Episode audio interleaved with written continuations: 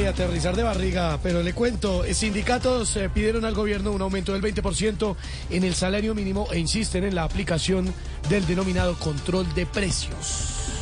Eh, buenas tardes. ¿Cómo le va, presidente? Voy a- muy bien, Estevita. Nos voy a poner a escuchar 40 y 20 de José José. ¿Por qué? Porque le subo 20% en el salario y 40% en la reforma.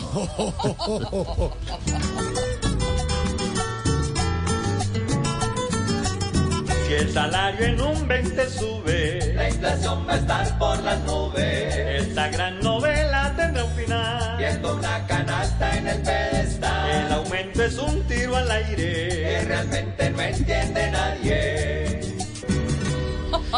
Continúa la crisis en el Perú mientras la vicepresidenta Dina Boluarte ya asume las riendas del país como presidenta. El ahora expresidente Castillo busca asilo político. Esteban. ¿Qué pasa, tía? Una, una, eh, tengo una pregunta. ¿Qué pasa? El expresidente eh, Castillo, ese ya está en la cárcel. Ya está detenido, tía, sí. Ah, no, que, que no se preocupe, que Petro dentro de 15 se lo trae como gestor de paz. Oh,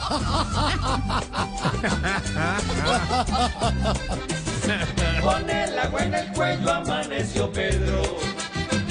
En Perú no lo quieren ya ni sus taitas. Va a ser su primera cana. Codicia ya no va a haber. Emocionante lo doy. Batacazo en el Mundial. Croacia elimina por penales a Brasil y Argentina ya está en semis.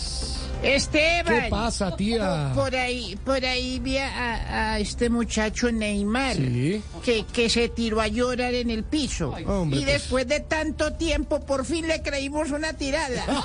Qué pena.